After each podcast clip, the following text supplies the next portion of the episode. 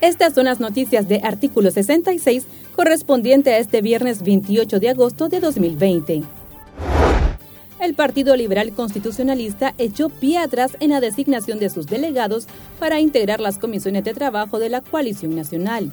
El presidente en disputa de esa organización, Miguel Rosales, confirmó que el PLC decidió sacar de la lista a Fernanda Flores de Alemán, Marta McCoy y Yamilet Bonilla, porque cuando los nombres de estas personas se manejaron, se comenzó a crear ciertas situaciones delicadas que generaron señalamientos y provocó que entraran en un impasse.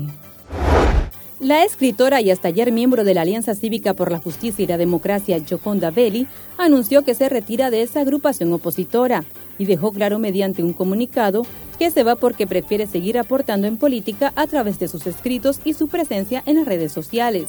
Agrega que se integró a la alianza invitada por el doctor Carlos Tunerman, sin embargo, se dio cuenta que al escribir u opinar perteneciendo a la alianza, podría tomarse como una posición de ese grupo político. La vocera gubernamental Rosario Murillo continúa desoyendo los llamados de los médicos nicaragüenses y organismos internacionales de la salud, promoviendo los fines de semana como caldo de cultivo para el COVID-19.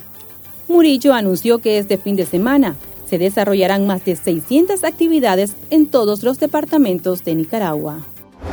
En una visita realizada por Artículo 66 a la fábrica de servicios fúnebres Dios es Amor, ubicada en el barrio indígena de Monimbó, sus propietarios refirieron que ha habido hasta 110 pedidos de ataúdes en los meses más crudos de la pandemia y no descartan que ante un posible rebrote del COVID-19 las ventas incrementen y no puedan abastecer a las funerarias que son sus principales clientes.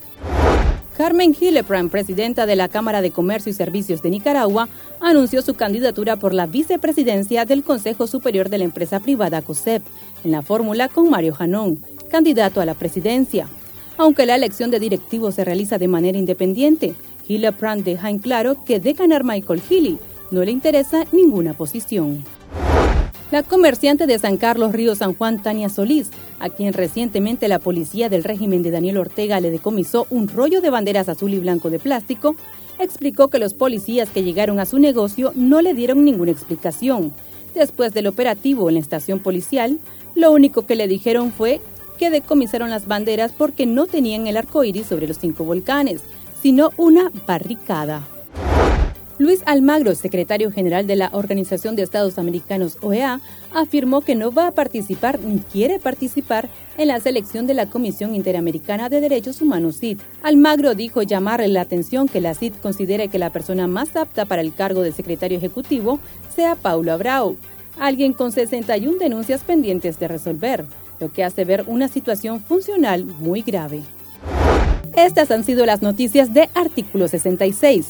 Para esta y otras informaciones, visite nuestro sitio web www.articulo66.com.